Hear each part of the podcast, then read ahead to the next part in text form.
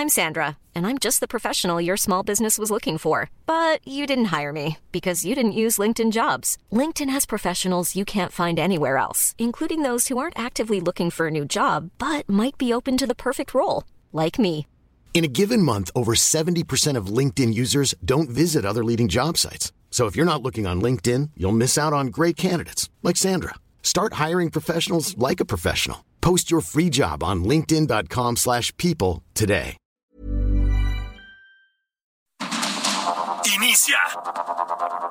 Heraldo Noticias de la tarde con Jesús Martín Mendoza.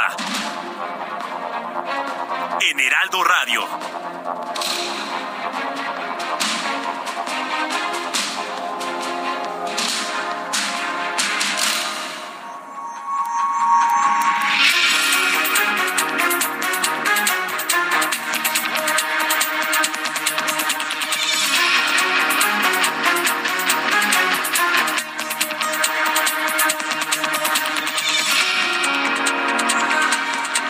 Son ya las 18 horas, 6 de la tarde, hora del centro de la República Mexicana. Hoy es jueves 8 de diciembre del año 2022. Mi nombre es Ángel Arellano y le saludo en nombre de Jesús Martín Mendoza, que, ¿qué cree? Está atorado en el tráfico. No sé si usted tuvo la oportunidad de conversar con sus compañeros de trabajo, allá en la oficina, con sus vecinos. Qué tránsito en la Ciudad de México durante todo el día, trayectos de una hora y media, pues uno fácil se aventó tres. Jesús Martín me llamó y me dice, oye, en un tramo de cinco o diez minutos ya llevo media hora. Vas a arrancar el programa, ¿no? Con todo gusto, Jesús Martín, aquí estamos dándole la bienvenida al auditorio que sintoniza como cada día, de lunes a viernes, las noticias de la tarde con Jesús Martín Mendoza. Y hay mucha información que comentar se abre un nuevo frente en la disputa política entre la 4T y la oposición, una orden de aprehensión librada contra el diputado local del Partido Acción Nacional, Cristian von Roerich, algo que le estaremos detallando también lo que se avaló allá en el Congreso. Siempre sí, es la nota de Heraldo de México que usted puede checar en nuestro portal heraldodemexico.com.mx. Siempre sí, legisladores avalarán propuesta original de 12 días de vacaciones continuos. ¿Ya pensó que va a ser con sus 12 días de vacaciones? 12 días de estar que en la playa o haciendo cosas en la casa, ¿no? Que a veces ahí se le va uno las vacaciones. En fin, que también estaremos tocando este tema. Y uno más. La Corte instruyó liberaciones por un caso que se denunció a, a través de la plataforma de Netflix. Es un documental.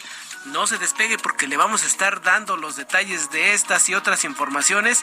Y por supuesto, nuestros compañeros del reporte urbano, Mario Miranda y Alan Rodríguez le estarán diciendo cómo se comporta en esta tarde de jueves el tránsito en la Ciudad de México. Y también escríbanos, por favor, para que nos diga cómo la está pasando ya en estos últimos días del año, qué está planeando. Aquí va a estar con usted platicando como, como cada tarde Jesús Martín Mendoza. Pues así comenzamos. Vamos ya con un resumen de noticias.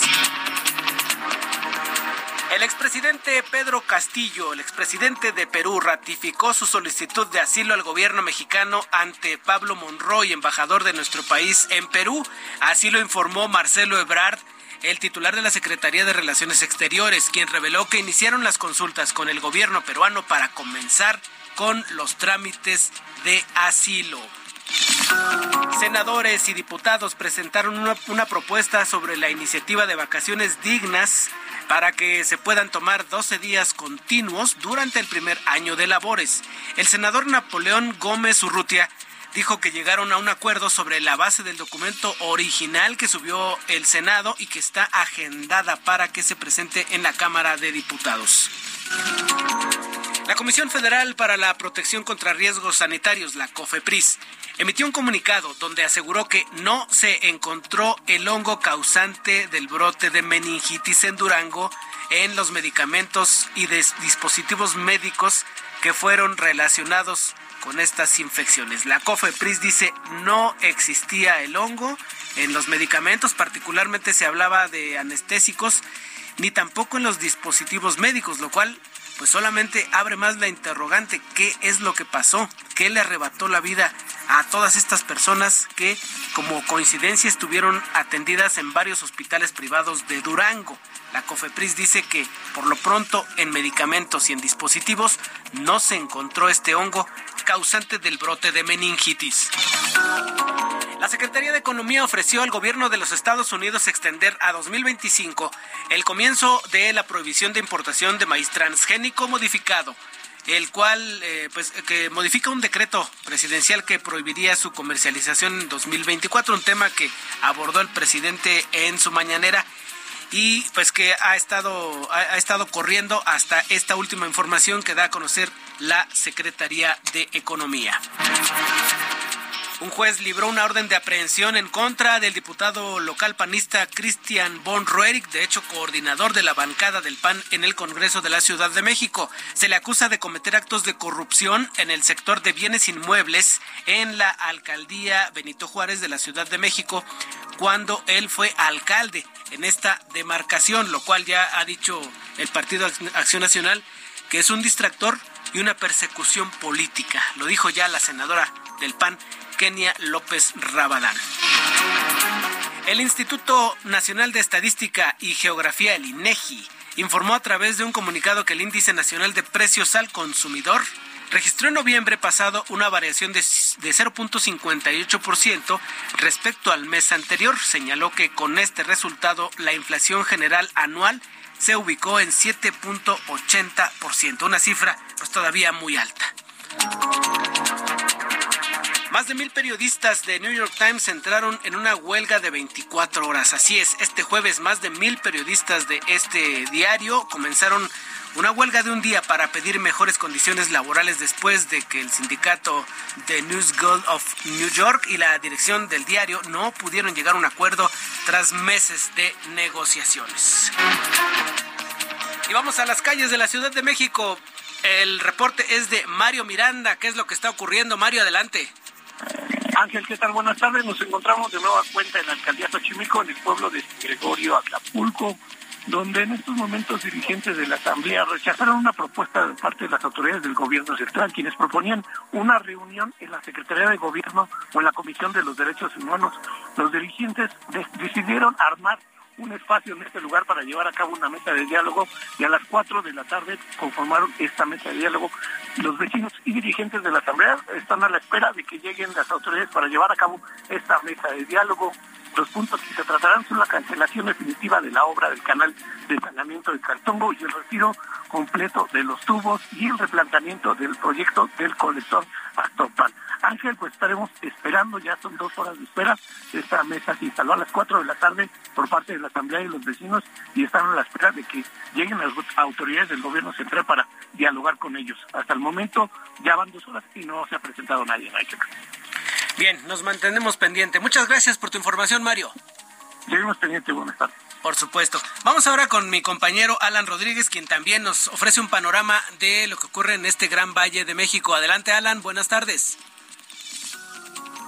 Alan Rodríguez, tenemos a Alan Rodríguez, parece que se nos cortó la comunicación con él. Ya tenemos a Alan. ¿Cómo te va, Alan? Muy buenas tardes. No, parece que no, no establecimos el contacto.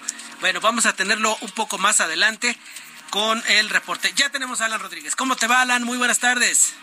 Hola, ¿qué tal Ángel? Amigos, muy buenas tardes. Nos encontramos en estos momentos en Calzada de Tlalpan, la cual presenta algunos asentamientos para todos nuestros amigos que se desplazan con rumbo hacia la zona sur de la Ciudad de México, desde la zona de viaducto hasta prácticamente la zona de periférico. Y en el sentido contrario, el avance mejora un poco más desde la zona de periférico hasta el cruce con Churubusco. Por otra parte, comentarles que ya en la zona del Estadio Azteca, precisamente en uno de los puentes peatonales, ya tenemos una concentración de personas quienes se van a quedar a acampar esta noche para poder acceder el día de mañana al concierto de Bad Bunny. Son cerca de 300 personas quienes están apartando su lugar para prácticamente ser los primeros en ingresar y estar al frente del escenario el día de mañana en este importante y esperado concierto.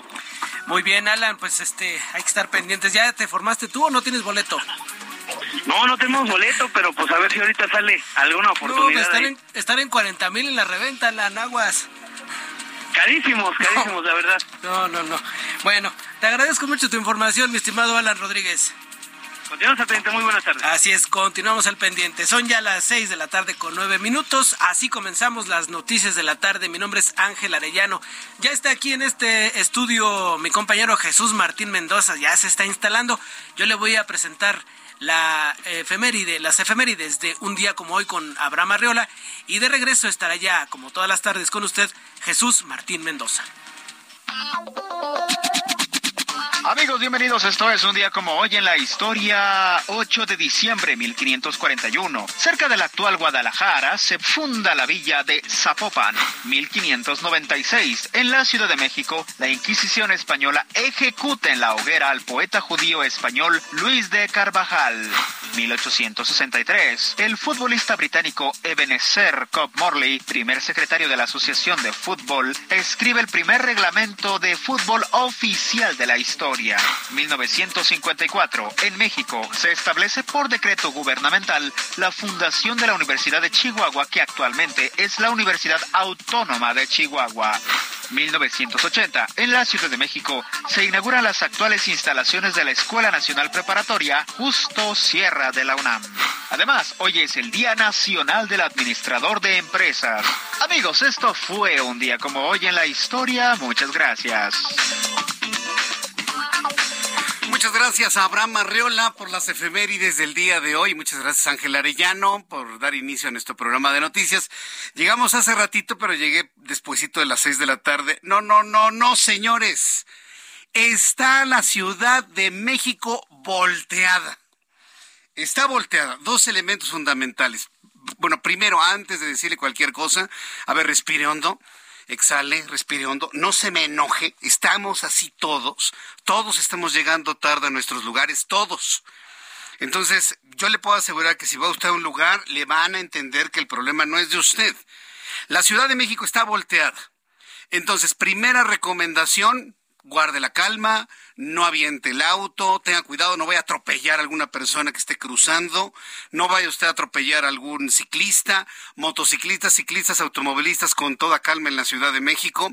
Estamos así desde la mañana por los bloqueos generados por los trabajadores del Poder Judicial de la Ciudad de México, asunto que parece que ya se solucionó. Al ratito le voy a tener todos los detalles de ello, pero sí, definitivamente muy complicada la Ciudad de México el día de hoy. Y así esta se parece la condición en lo que resta del mes de diciembre. Así que vayas haciendo la idea. Es la ciudad donde nos tocó vivir. ¿sí? Es donde nos tocó vivir y bueno, pues se trata de llevar las cosas completamente en paz. Y bueno, pues nuestra responsabilidad y la verdad es un privilegio para mí tener la oportunidad y para todo este equipo de noticias irle acompañando con lo importante del día de hoy, irle acompañando aunque llegue usted tarde. Y de esta manera, bueno, se va usted enterando de todo lo que está ocurriendo en nuestro país. Ya Ángel nos compartió un resumen con las noticias más importantes. Yo estoy que no salgo de mi asombro con la posición de Marcelo Ebrard. ¿eh? Se lo digo así con toda franqueza, aunque tengo información de muy buena fuente desde Perú, que a Pedro Castillo no lo van a soltar. Aunque se comunique, aunque pida auxilio, las autoridades de Perú van a juzgar a un delincuente por siete delitos podría, si todos los delitos se le confirman, podría quedarse en la cárcel más de 100 años. Los peruanos, ¿sí? ¿quiénes están tratando de rescatar a Pedro Castillo? La izquierda latinoamericana, el Foro de Sao Paulo. Y por eso le digo que a mí me sorprende mucho que se meta en esa en ese suicidio político el actual secretario de Gobernación, porque sería el secretario de Relaciones Exteriores, perdón. Sería un suicidio político, ¿eh? Completamente y un suicidio en aspiraciones presidenciales. Pero allá él, él sabrá sus cálculos. Yo ya le comenté a gente cercana a él que sería un suicidio político, pero pues bueno, cada quien toma sus decisiones. Por lo pronto, bueno, ya conociendo de las noticias más importantes, vamos a revisar las condiciones meteorológicas para las próximas horas. El Servicio Meteorológico Nacional, que depende de la Comisión Nacional del Agua, nos informa que seguirá este fenómeno de frío durante la mañana, durante la tarde. Hoy también en cuestión de temperatura ha sido un día muy extraño de esos fríos o de esos días donde usted está en el sol y a qué calor. Le da usted la sombra, ya qué viento más frío y feo está pegando. Esa es la condición que tenemos en el centro del país debido a la presencia de algunos eh, sistemas eh, fríos, como por ejemplo el tránsito del Frente Frío número 15 de la temporada, una masa de aire frío, una corriente de en chorro subtropical, un canal de baja presión, circulación anticiclónica. Y bueno, según lo que está de alguna manera ya proyectando el Servicio Meteorológico Nacional, es que durante esta noche y madrugada, el Frente Frío número 15 de corta duración, pero bastante frío por supuesto, se extenderá sobre la frontera norte de México y va a tener una interacción en la entrada de humedad del Golfo de México y una corriente subtropical producirá lluvias en Chihuahua y en Coahuila. Mire, está haciendo tanto frío en Chihuahua y en Coahuila que esto de la lluvia pues cae como aguanieve prácticamente. Cae como aguanieve. Entonces ya tomando en cuenta esto, el frío, el invierno lo tenemos prácticamente ya presente en el norte, occidente y centro de la República Mexicana. ¿Qué más nos dice el meteorológico? Bueno, pues observa canales de baja presión, el frente, el frente frío número 15 y el aire gélido que lo acompaña, circulación anticiclónica, en fin, todos los ingredientes para tener un una noche bastante fría. Así que por favor abríguese, haga lo necesario para no estar expuesto al clima frío del centro del país, del occidente y sobre todo de las zonas altas de la República Mexicana. Le informo el pronóstico del tiempo para las siguientes ciudades donde estamos transmitiendo el Heraldo Radio. Amigos que nos escuchan, ahora le digo en Guadalajara, Jalisco. Gracias por estar con nosotros a esta hora de la tarde en Guadalajara. Allá la temperatura es de 23 grados, la mínima de 11 y la máxima de 27 para el día de mañana. En Acapulco, Guerrero, 27 grados en este momento, mínima 21, máxima 32. En la ciudad de Monterrey ya cayó la noche, 21 grados en este momento, mínima 16, máxima 24. Qué gusto saludar a nuestros amigos en Cancún, Quintana Roo. 24 grados en este momento es la mínima, máxima 29 para el día de mañana. En Culiacán, Sinaloa, mínima 16, máxima 33, 29 en este momento. Y aquí en la capital del país, el termómetro está en 19 grados por momento como que se siente más calor, pero en realidad son 19 grados. La mínima estará en 5. A ver, atención, señores. Mínima 5 grados para mañana temprano. Abrigue muy bien a sus niños que todavía están yendo a la escuela. 5 grados la temperatura mínima, sobre todo en la zona sur y surponiente del Valle de México. Y la máxima, 22 grados Celsius.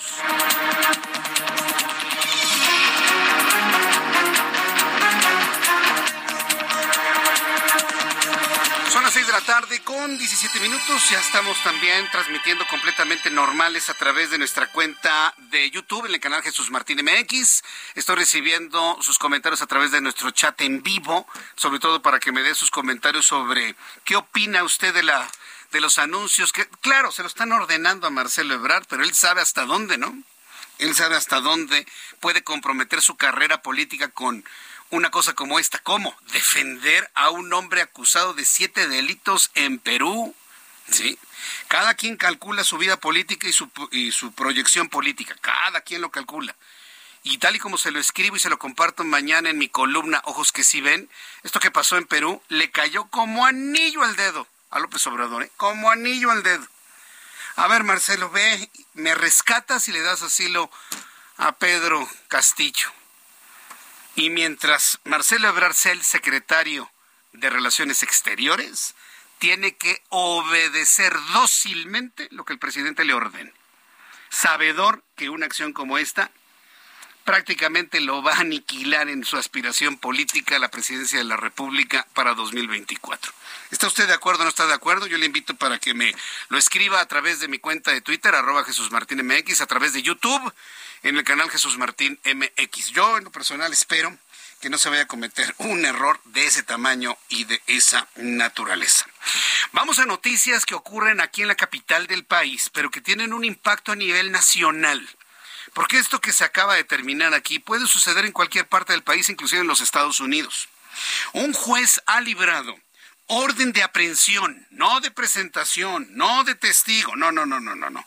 Una orden de aprehensión en contra del diputado Christian von Rorrich, acusado de cometer actos de corrupción en el sector de bienes inmuebles en lo que era antes la delegación Benito Juárez, hoy alcaldía de la Ciudad de México, cuando él fue el delegado en Benito Juárez. Ulises Lara, vocero de la Fiscalía Capitalina, dio a conocer que la Policía de Investigación ya busca al diputado por su probable participación en los delitos de uso ilegal de atribuciones y facultades cometidos por servidor público, así como asociación delictuosa. Entro en comunicación con Carlos Navarro, reportero del Heraldo Media Group. Adelante, Carlos, gusto en saludarte. Muy buenas tardes. Buenas tardes, Jesús Martín. Te saludo con gusto a ti, al auditorio, y te comento que por el delito de uso ilegal de atribuciones y facultades cometidas por un servidor público, el exdelegado de Benito Juárez Cristian Fuenrorrich, bueno, pues le han girado esta orden de aprehensión. Ah, sí, mire, también vamos a tener este problema, ¿eh? Porque asociado con el tránsito en el Valle de México, también la telefonía celular está creo que en sus peores niveles de calidad en lo que yo recuerdo de todo este tiempo, de todo este año al menos. ¿eh? Las llamadas se cortan así, así, así, así como acaba usted de escuchar. Tenga paciencia, respire hondo. Por supuesto, en el caso de Christian von Rohrich, vamos a estar esperando sus primeras declaraciones, evidentemente su defensa.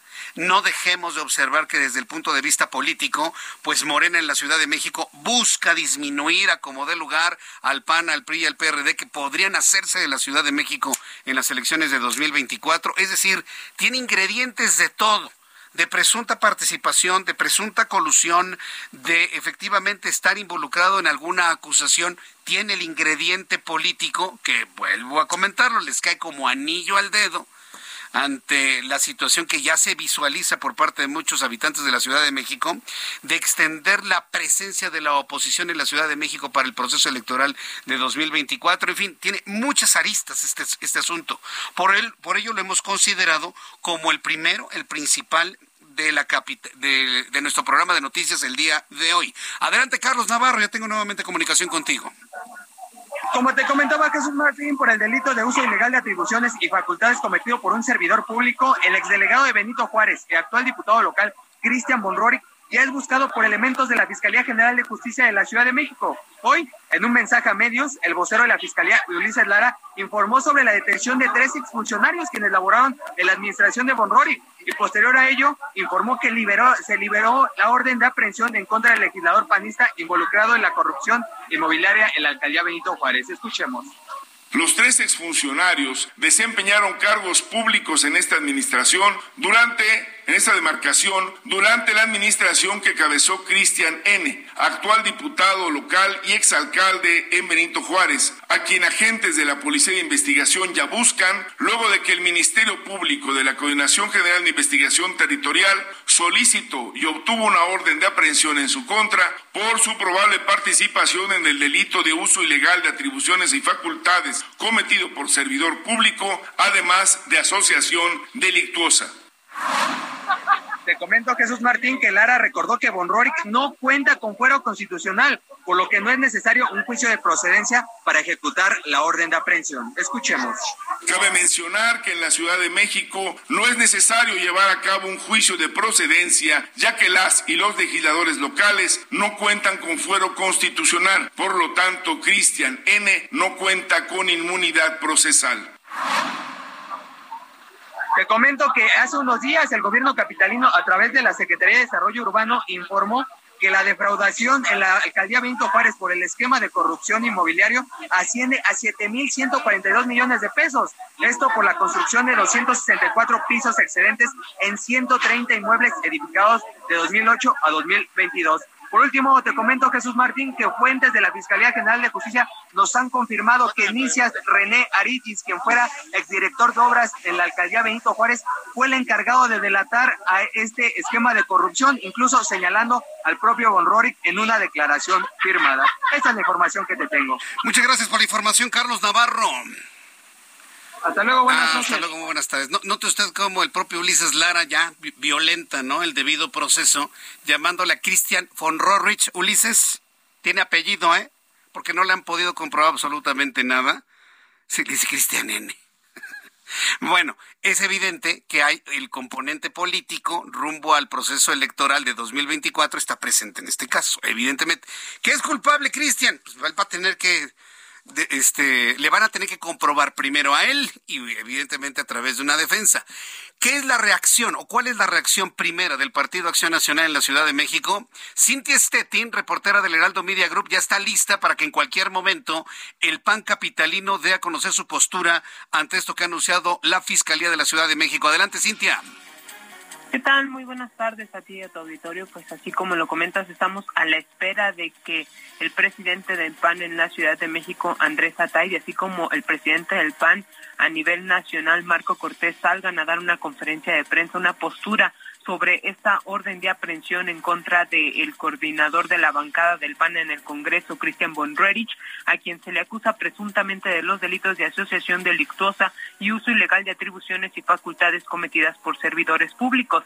Comentarte que pues previo a esta conferencia de prensa, el coordinador del PAN en la Cámara de Diputados, Jorge Romero, señaló pues que nuevamente la fiscalía que se presume eh, autónoma, la Fiscalía de la Ciudad de México retoma su cacería en contra de los opositores, quienes pues han, eh, eh, digamos, pues dicho todo lo que está mal en esta administración. Es el momento de información que tenemos. Estaremos atentos de esta conferencia. Gracias, Cintia. Regresamos. Mensajes.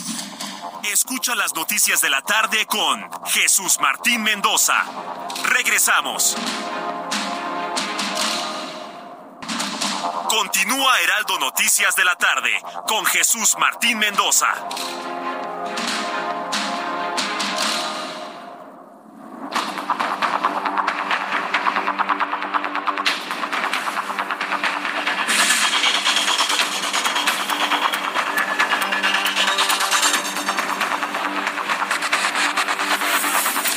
Ya son las 6 de la tarde con 30 las 6 de la tarde con 30, seis y media hora del centro de la República Mexicana. En cualquier momento me dicen, va a iniciar la conferencia de prensa encabezada por, eh, por los líderes del Partido Acción Nacional, tanto en la Ciudad de México como a nivel federal, para dar a conocer su posicionamiento sobre estas acusaciones que obran sobre Christian von Roerich. Em, y, luego dicen, lo estamos buscando. A ver, no esté evadido, ¿eh? tampoco sean así, ¿eh? Sé que están desesperados por el declive, ¿no? Tremendo en, en, el posicionamiento de este partido en la Ciudad de México. Pero de ahí a tener que presentar a alguien, ¿sí? Como si ya fuera un delincuente comprobado y juzgado, me parece que es un exceso por parte de la Fiscalía. ¿eh? Es, es, una percepción personal, me parece que es un exceso. Y no tanto por Cristian, sino por cualquier ciudadano en la Ciudad de México. Primero que le comprueben. claro. Primero que se lo comprueben. Si se lo comprueban, pues entonces Cristian tendrá que defenderse. Si ya se lo comprueban, evidentemente. Pero bueno, iremos, en cualquier momento estaremos en enlace para conocer un poco precisamente sobre esta posición que va a tener el Partido Acción Nacional sobre la orden de aprehensión en contra del que fuera delegado en la en la entonces delegación, hoy alcaldía Benito Juárez. Mientras tanto, quiero informarle que el gobierno capitalino habilitó un portal de internet en el cual los capitalinos podrán buscar si el departamento que compraron o rentan está en un edificio construido con violaciones al uso del suelo de la alcaldía Benito Juárez. Eso para que vea, en lo personal me parece que está muy bien. Eso, eso me parece que está muy bien. Sobre todo porque quien compró departamentos de estos nuevos que crecieron como hongos en Benito Juárez, sí, podrían tener un problema podrían tener un, un problema patrimonial serio, ¿eh? serio, ¿sí?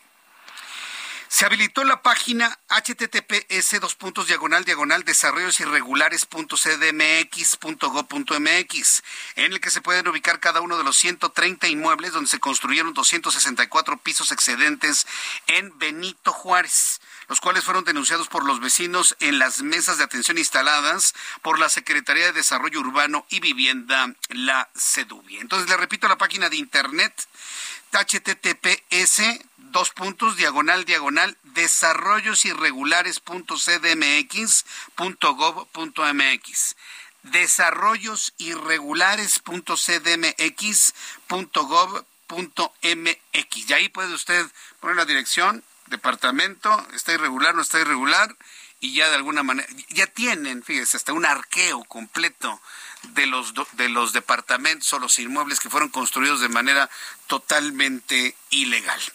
Mientras tanto, la Corte Suprema de Justicia de Perú, vamos al tema de Perú. A ver, ¿por qué es importante Perú, señoras y señores?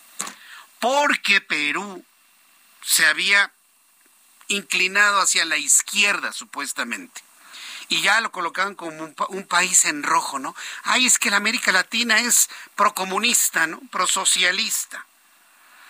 Y de repente, bueno, surge lo de Argentina con la, la pena de cárcel de seis años para Cristina Fernández, viuda de Kirchner ahora con el asunto de Pedro Castillo, este hombre que pues algunos analistas, no lo digo yo, algunos analistas lo han calificado como el presidente de izquierda con menos capacidades para administrar.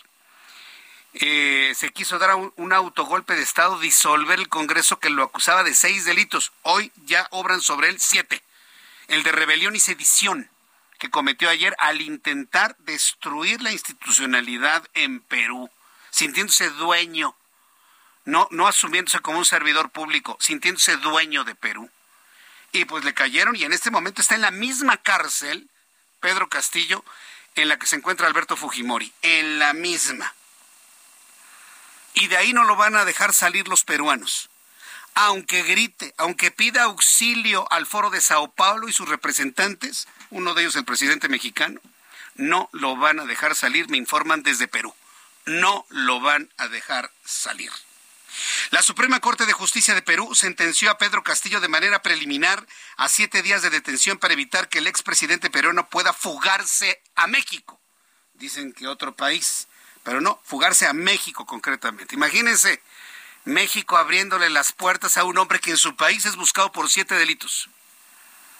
Tráfico de influencias, eh, eh, este, encabezar una célula de crimen organizado, sí, de, de, abuso en el ejercicio del poder. Vaya, hasta la fiscal de Perú, el equivalente a nuestro fiscal general de la República, le ha fincado responsabilidades a Pedro Castillo. Por eso la importancia de lo que ocurre en Perú. No lo vea usted como un asunto lejano que no nos importa ese país. No, porque lo que sucede en Perú puede ocurrirle a cualquier líder de izquierda de América Latina. Lo que le ha ocurrido a Pedro Castillo le puede ocurrir a cualquier líder de izquierda de América Latina. Lo vuelvo a decir por segunda ocasión. De ahí nace la importancia de esta información en Perú. Bueno, pues se ha informado de que se va a quedar siete días encerrado y evitar que se fugue a otro país, puede ser México, y así poder continuar con las investigaciones para poder identificar a funcionarios que participaron y motivaron el supuesto golpe de Estado de Castillo, por lo que también incurrieron en el delito de sedición. Por otra parte, el presidente mexicano reveló que el señor Pedro Castillo ha llamado para solicitarle refugio en México, por lo que el mandatario le ha ordenado a la Embajada de México en Perú darle toda la protección a Castillo para mantener la tradición de México en dar asilo, declaró el presidente mexicano, y esto fue parte de lo que dijo hoy por la mañana.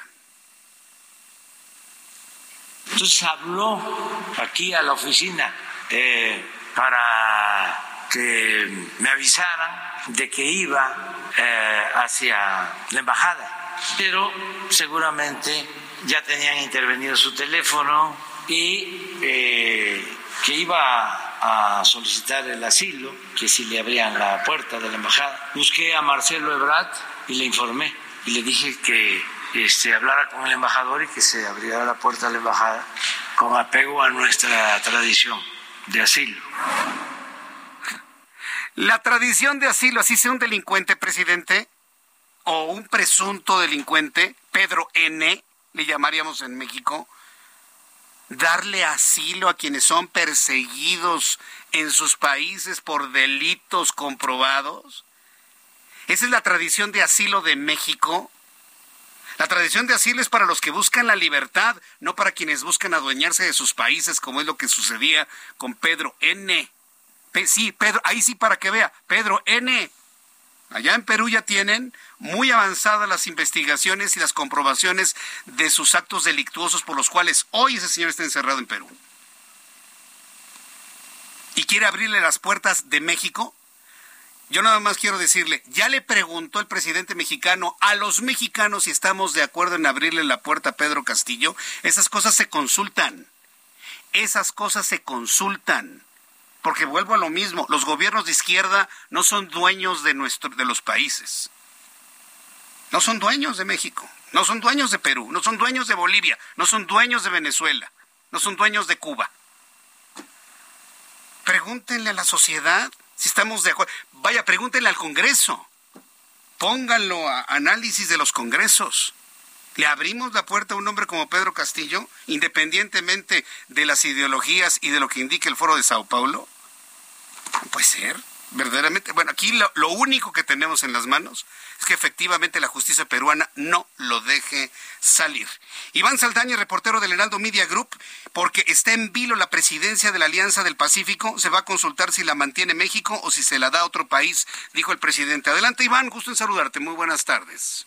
Jesús Martín, auditorio, muy buenas tardes. Sí, la presidencia pro tempore para el 2023 de esta Alianza del Pacífico eh, pues está en eso en vino porque no hay condiciones para entregarla a Perú tras ser destituido Pedro Castillo de la presidencia de ese país, dijo el día de hoy el presidente Andrés Manuel López Obrador en la mañanera, explicó que la Secretaría de Relaciones Exteriores consultará con los integrantes de la alianza que son también, además de Perú, Colombia y Chile y México, por supuesto, si la presidencia pues la mantiene México, que la tiene que al momento la, la, iba a entregar el presidente López Obrador a Perú o dice se da a otro país. Escuchemos lo que dijo el presidente López Obrador esta mañana en Palacio Nacional. No, no se puede, o sea, no hay condiciones eh, y lo lamentamos mucho porque pues eh, ahora relaciones va a tener que decidir, hay que consultar a los otros miembros de eh, la Alianza del Pacífico, al presidente de Chile, al presidente de Colombia, para ver qué se hace, eh, si mantenemos nosotros la presidencia o se le entrega a otro país ver qué es lo que procede pues, en estos casos. Jesús Martín, es la segunda ocasión que se pospone esta cumbre en menos de un mes por la crisis política en Perú. La primera vez, eh, bueno, la, la, originalmente se iba a llevar a cabo esta cumbre de la Alianza del Pacífico en México el pasado 25 de noviembre, fue pospuesta porque el Congreso de ese país no autorizó a Pedro Castillo salir de, de su país para venir a México, a donde se le iba a entregar esta presidencia de la alianza, el presidente López Obrador decidió no eh, llevar a cabo la, la, la, cumbre y entonces citaron, habían citado para el día 14 de diciembre en Lima, Perú, donde se iba a llevar a cabo este acto, pero pues hasta el momento tampoco hay nueva fecha para llevar a cabo esta reunión. Y nada más por último, pues también se le preguntó al presidente López Obrador si se rompen relaciones con Perú eh, o si va a reconocer al nuevo gobierno eh, y pues el presidente contestó no que no se rompían las relaciones pero vamos a esperar unos días. Creo que es lo más adecuado no es nuestro propósito intervenir en asuntos internos. Lamentamos mucho eso sí que estas cosas sucedan porque sufre el pueblo. Es lo que resaltó el presidente López Obrador eh, señaló que pues no se rompen relaciones con Perú. Correcto. Gracias por la información, Iván. Buenas noches. Hasta luego, muy buenas noches. Claro que México no va a romper las relaciones con Perú. Le voy a decir por qué. Porque la nueva presidenta, Dina Boluarte, pertenece al mismo partido político que Pedro Castillo y tiene pensamiento social, tiene pensamiento de izquierda. Es más, la misma Dina Boluarte, presidenta de Perú, está deseando y está invitando al presidente mexicano que vaya a Perú. Es decir, no hay manera de que se puedan romper relaciones. Pero Dina Boluarte ni los integrantes del partido aceptaron a un hombre como Pedro Castillo ante su impericia política y moral. ¿Me entienden entre líneas? Es un partido de izquierda con pensamiento social, pero no les gustó tener a alguien con una impericia moral y una impericia política. Le dieron la espalda. ¿sí? Es muy interesante lo ocurrido en Perú. Si lo analizamos con profundidad es sumamente interesante. Bien, eh, voy a abrir un paréntesis en este asunto porque ya está la conferencia de prensa del Partido Acción Nacional en donde están determinando su posición ante la persecución de la que ahora es víctima Christian von Rorrich, exalcalde o exdelegado en Benito Juárez. Adelante, ¿quién está en la línea? Ah, estamos hablando en estos momentos Marco Cortés, el líder nacional del PAN, habla en estos momentos sobre lo que sucede en Ciudad de México. Federal del PAN representa el poder legislativo en nuestro país. Bien, estamos escuchando precisamente las argumentaciones de Marco Cortés sobre la posición, vaya, que tiene Cristian Fonrores como legislador en la capital de, la República Mexicana y entendería, a reserva de restablecer la comunicación en estos momentos con la sede donde se realiza esto, ya lo estamos escuchando, la necesidad de un fuero. Vamos a escuchar, súbale el volumen a su radio. Es Marco Cortés, líder nacional del PAN en lo local, Andrés. Felicidades, Andrés.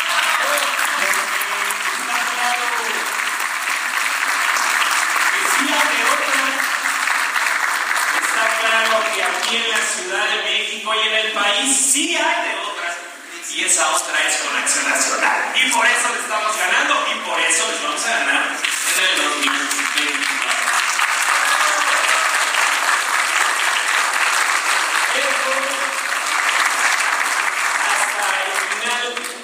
saludo a las y los asambleístas, diputados locales de nuestra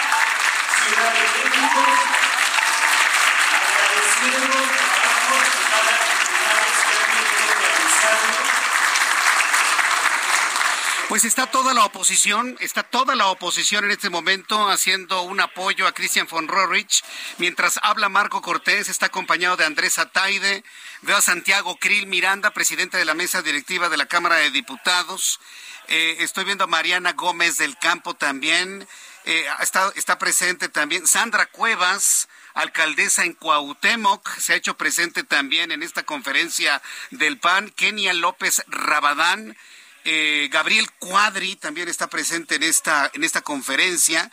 Observo que también está Jorge Romero, quien es el representante de los diputados panistas en San Lázaro. Es decir, eh, está nuestro buen amigo Mauricio Tabe, quien es el alcalde en Miguel Hidalgo, es decir, todos los alcaldes de la oposición, Santiago Taboada también está presente en este lugar, es decir, todos los alcaldes de la oposición, legisladores de la oposición en diputados, en senadores, integrantes importantes de, este partido político y de otros partidos políticos se han dado cita a este posicionamiento del Partido Acción Nacional ante este intento, como ellos lo han calificado, de la Fiscalía Capitalina para inculpar a Christian von Rohrich, legislador de la Ciudad de México, y con esto, pues, crear un enfrentamiento con miras hacia la Ciudad de México en 2024. Vamos a seguir escuchando a Marco Cortés. Dos de miles de mexicanos a defender al INE. Y por eso el plan es el, plan de la venganza.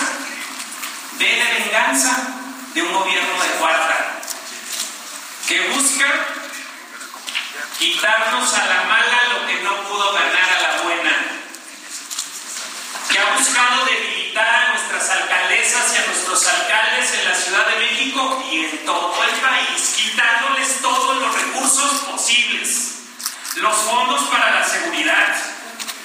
Con los pocos recursos que tienen, nuestros alcaldes han tenido que dar frente, quitarle los fondos para el desarrollo metropolitano, quitarle en país fondos como de desastres naturales de verdad es inaudito, es inaceptable. Pero como eso no les ha alcanzado, ahora buscan usar todo el poder y las fiscalías para amedrentar, para reprimir, para callarnos, pero así no. Así no lo vamos a permitir. Nosotros hoy estamos aquí para decirle a la aprendiz de dictadora Claudia Sheinbaum de Conexión Nacional equivocó, que no se lo vamos a permitir. Estamos aquí, estamos apoyando por todo. Y aquí está el sistema PAN. Aquí estamos, sabiendo lo que representamos. Y no me refiero solo porque seamos la primera fuerza de oposición en la Cámara de Diputados, en el Senado y de Gobierno. Bien, eh, esto sucede en estos momentos en la sede nacional del PAN. Voy a regresar con ellos un poco más adelante. Vamos a estar muy atentos de lo que diga en su posicionamiento Andrés Ataide, quien es el líder del Partido Acción Nacional en la capital de la República. Y bueno, pues lo que ya le había comentado, ¿no? Los elementos, los ingredientes que hay en torno a esta acusación que lanza la Fiscalía de Justicia de la Ciudad de México. El ingrediente político para el PAN es el más importante, el más significativo en este, en este momento. Así que veo también que está presente haciendo apoyo Lía Limón, quien es la alcaldesa en Álvaro Obregón, y si mi vista no me falla, eh, así es, efectivamente, este, está Enrique Vargas del Villar, diputado del Partido Acción Nacional en el Estado de México y uno de los fuertes aspirantes a la gubernatura en el Estado de México. Es decir, toda la plana, toda la oposición están en este momento haciendo una declaración pues eh, que, que, tiene que ver con la situación que se ha vivido desde que la oposición ganó más de la mitad de la Ciudad de México hasta este momento. Bien, son las seis de la tarde con 49 minutos hora del centro de la República Mexicana. No nos separamos de este asunto, de esta conferencia. Estamos ya tomando nota de lo destacado y lo importante para presentarle un resumen un poco más adelante. Otra noticia. A ver, súbale el volumen a su radio porque esto de verdad que me parece bueno, inverosímil completamente. ¿Se acuerdan los casos de meningitis? ¿Se acuerdan lo que la información que ha surgido desde Durango? 1.400 personas que estuvieron sometidas a medicamentos posiblemente contaminados con un hongo reconocido, ubicado, observado, ¿sí? Más de 20 muertos por ese hongo, otros más en estado crítico debido a la contaminación de estos medicamentos. Bueno, pues quiero informarle que la COFEPRIS dice que no hay hongo. ¿Cómo la ve? Yo no sé si va a ser por decreto o por dogma de fe, pero a estas alturas de las cosas, que nos vengan y nos digan, pues que es como que una... Eh, eh, eh, un, problema emocional de 1.400 personas o más, me parece que, que, no es justo. ¿no? Los resultados de los análisis y pruebas PCR para detectar un hongo que ocasiona las infecciones de meningitis en Durango indicaron que no hay hongo no hay un ente fungal, o, sí, nada. No hay un hongo en, el, en los medicamentos analizados. No se encontró ningún hongo patógeno en los medicamentos, dispositivos médicos que han sido relacionados con el brote de meningitis, informó la Comisión Federal para la Protección contra Riesgos Sanitarios. Tengo la línea telefónica a Maribel Ramírez Coronel, comunicador especializada en temas de salud pública e industria de la salud del economista. Maribel, bienvenida al Heraldo Radio. Muy buenas noches. Hola, buenas noches, Jesús Martín. Ahora resulta que no hay hongo, entonces ¿qué? ¿Todo fue una, una imaginación por parte de las personas que hasta se murieron por esta contaminación? fíjate, que, fíjate que no son los mejores comunicadores estos de COFEPRIS. Bueno, en general creo que esta 4T no es la mejor comunicadora, aunque tenga su conferencia todas las mañanas. En este comunicado creo que no queda claro eh, que no hay hongo en el medicamento, o sea, más bien, en el medicamento específicamente que donde había la mayor sospecha no es el hongo, pero evidentemente hay un hongo. Y lo que no dijeron, porque en, en un anterior, cuando la fiscalía habla que hay una eh, perseguidos ya y para, para detenerlos por, por el delito de, de, contaminación o por lo que haya sido que sean los directivos de hospitales contra los que están yendo, sí mencionan que más bien es en el procedimiento, en los procedimientos quirúrgicos donde encontraron la contaminación, en los procedimientos hospitalarios ahí es de donde nosotros entendimos que no, sí, desde, ya se había entendido que no está en el medicamento. Entonces ahora con el comunicado COFEPRIS está volviendo a decir que en el medicamento no hay hongo. En efecto, en el medicamento no, porque eso era lo más natural. Pero como no fue el medicamento, entonces ¿de dónde viene? ¿De dónde proviene la contaminación? Y la Fiscalía ya había dicho que de los procedimientos en, en los hospitales. Por eso es que, la, que se detiene, al que se están buscando es a los directivos o a los responsables de los hospitales no a los de las farmacéuticas o a los distribuidores que llevan los medicamentos. O sea, no se están yendo sobre el medicamento, sino sobre los procedimientos de los hospitales. Eso es lo que se entiende. Eh, a, mí me, sorprende mucho el que se genere una información tan mal generada, evidentemente, para crear la percepción de que no, que no, que, todo estuvo bien en los hospitales privados. ¿Quién sale beneficiado con una información tan extraña como la que se ha dado a conocer desde COFEPRIS, desde su punto de vista, Maribel Ramírez? pues yo creo que no nadie sale beneficiado, digo, pues ellos mismos, por mejor que expliquen bien, que expliquen con claridad. Yo lo que cuestionaba en mi columna que publiqué sobre el tema es que hay muchas incógnitas eh, todavía, o sea, el que los que están haciendo la investigación es la autoridad sanitaria, COFEPRIS. Entonces, se supone que ellos ya le dieron el reporte al gobierno de Durango, a la Secretaría de Salud, de dónde estuvo la contaminación. Eh, y ahora salen con este comunicado donde no terminan de explicar. Pero lo que tendrían que explicar en el comunicado o, sus voceros, o tendrían que salir a explicar qué es lo que pasa, ¿dónde fue la contaminación? Ahorita están especificando que no fue en el medicamento, perfecto. Entonces, ¿dónde fue con palitos y bolitas? Si, si fue en el procedimiento hospitalario, porque eh, se entiende que la línea eh, que coincide en todos los casos es que esas personas que terminaron contaminadas infectadas y que han muerto, lo que ya van más de 23 o 20, 23 hasta ayer, eh, todas pasaron por cirugía, o sea, pasaron al quirófano. Y la mayoría fueron mujeres eh, que estuvieron en el parto, ¿no? Que les eh, pusieron la inyección epidural, o sea, para la anestesia. Maribel, te, te, propongo algo. Tengo que ir a los anuncios y regreso para, para redondear todas estas ideas ante esto verdaderamente insólito que ha anunciado la COFEPRIS y la forma en la que lo está haciendo. Estoy conversando con Maribel Ramírez, coronel comunicadora y especializada en temas de salud. Voy a los anuncios. Hace unos instantes en la sede del PAN, eh, Santiago Krill Miranda, pues hizo una lista de las responsabilidades en contra de la jefa de gobierno. Bueno, ya es un enfrentamiento entre PAN y jefatura de gobierno abierta. Regreso con estos temas después de los mensajes. Escucha las noticias de la tarde con Jesús Martín Mendoza. Regresamos. Continúa Heraldo Noticias de la tarde con Jesús Martín Mendoza.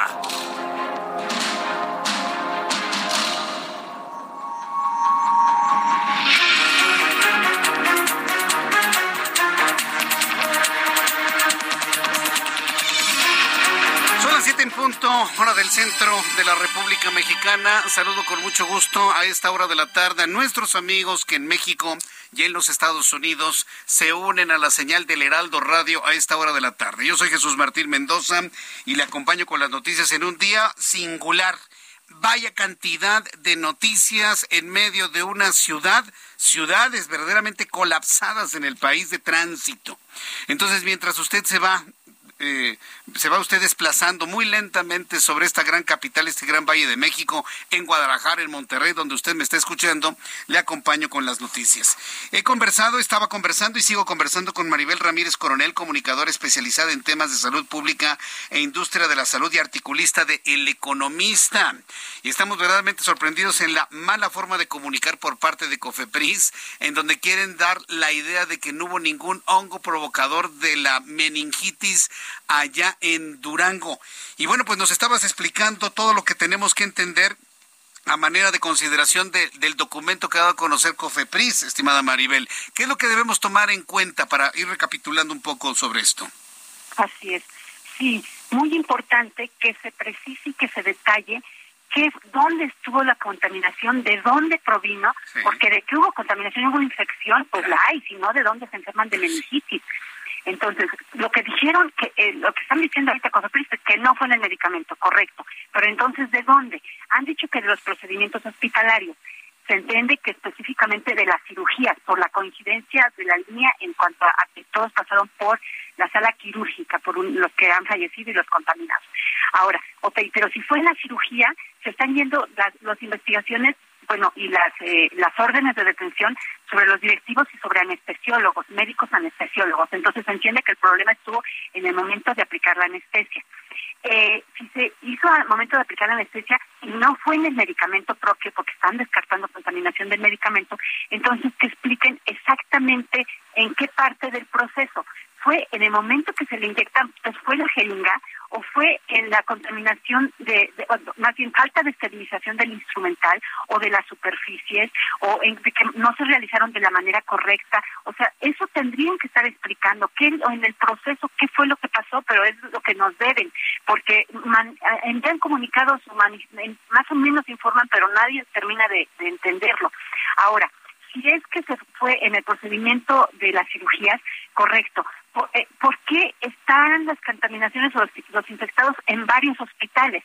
si hubo error o negligencia médica, se entiende que un médico o enfermera o un profesional de la salud que estuvo en la intervención en la cirugía no esterilizó bien o fueron los, los eh, ingenieros biomédicos que los que esterilizan, los que no hicieron bien la esterilización o dónde estuvo. Pero aparte, ¿por qué hay varios hospitales involucrados? Normalmente este tipo de contaminaciones pues se da un caso en el hospital, ¿no? Pero en este caso hay cuatro hospitales públicos, perdón, privados y se menciona que hay uno público, porque hasta ahorita se han ido contra directivos de hospitales privados pero el público qué pasa hay hay casos en un público entonces esa es lo es parte de las explicaciones que nos deben fueron diferentes médicos los que incurrieron en los mismos errores en los procedimientos quirúrgicos de diferentes hospitales hospitales o qué o sea es, el tipo de preguntas que hay ahora otra otra de las preguntas dice un virólogo que, que hablé con él dice que ese hongo, eh, el hongo que causó la contaminación, que el mismo subsecretario López Gatel ya confirmó que sí,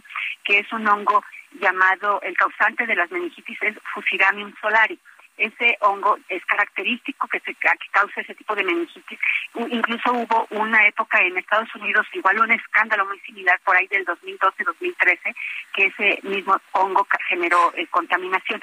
Eh, y muchas infecciones. Pero ese hongo aquí, en este caso, es un hongo tropical y subtropical.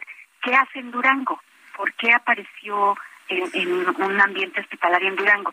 Entonces, hay muchas dudas que se quedan en el aire y que no, que de verdad las autoridades lo tienen que explicar porque son 22, 23 familias enlutadas, tragedias, la mayoría mujeres, madres de familia que dejaron pequeñitos, que, que tienen que quedar, dejar claro, ¿no? Que es lo que ha pasado y todavía nos lo ven. Bien, pues eh, Maribel Ramírez, yo agradezco mucho estos minutos de comunicación. Vamos a ver ahora cómo desenreda este entuerto la propia Secretaría de Salud, sí, porque desde el punto de vista mediático han creado más confusión que información y esto evidentemente lo tienen que arreglar sí o sí, no hay de otra, ¿no? Y sobre todo para establecer las líneas de responsabilidad ante lo que tú dices, ¿no? Mujeres jóvenes que murieron y que dejaron a hijos sin su mamá 23 fallecimientos. Es verdaderamente lamentable todo esto. Agradezco mucho estos minutos, Maribel. Muchas gracias, Maribel. Igualmente por el espacio, Jesús Martín. Buenas noches. Un fuerte abrazo, gracias. Maribel Ramírez, ella es comunicadora especializada en temas de salud pública, articulista del economista. Qué caso, ¿eh?